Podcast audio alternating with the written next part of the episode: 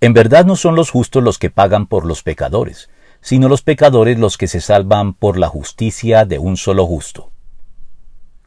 Una de las afirmaciones que se suele esgrimir para señalar el carácter injusto de la existencia es la creencia de que en este mundo los justos pagan por los pecadores.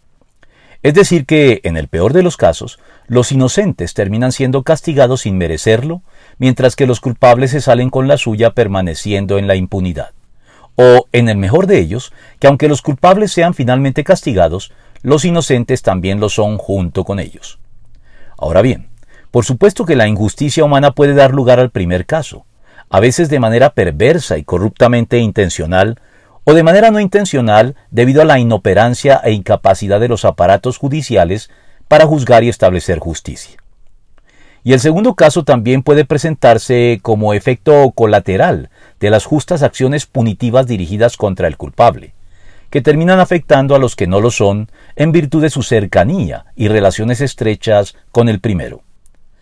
Pero la verdad es que, en rigor, no puede darse el caso de que los justos paguen por los pecadores, pues no hay nadie que sea inocente en un sentido absoluto.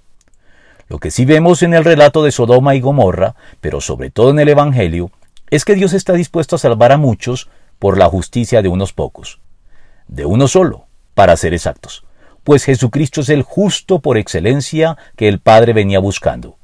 Recorran las calles de Jerusalén, observen con cuidado, Busquen por las plazas. Si encuentran una sola persona que practique la justicia y busque la verdad, yo perdonaré a esta ciudad. Jeremías 5.1